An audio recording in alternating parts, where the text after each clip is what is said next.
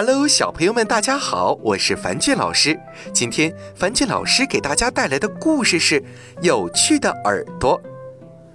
猴王要选一个听觉灵敏、动作敏捷的部下去完成一项任务。蚯蚓自我推荐道：“啊大王，我全身上下长满了耳朵。”猴王摆摆手：“但是你的动作太慢了。”犀牛一蹦一跳地来到猴王面前，说：“ 大王，我的动作快。”不料他跳得太急，把前腿跌断了。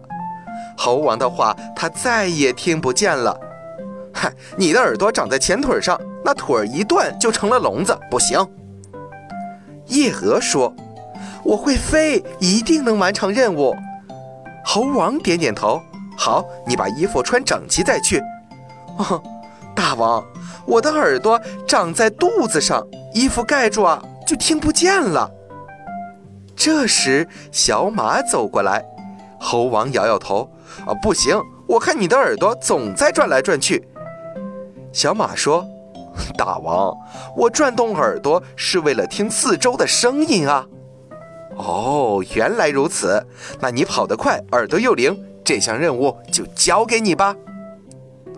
小朋友们，小动物的耳朵和人长得可能不太一样。蚯蚓全身的皮肤上都是耳朵，蟋蟀的耳朵在前腿上，夜蛾的耳朵在肚子上，小马的耳朵能够自由地转动。大自然啊，还有很多有趣的现象等待小朋友们你们发现呢。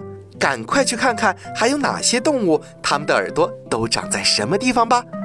好了，今天的故事就到这儿了，早点休息吧，晚安。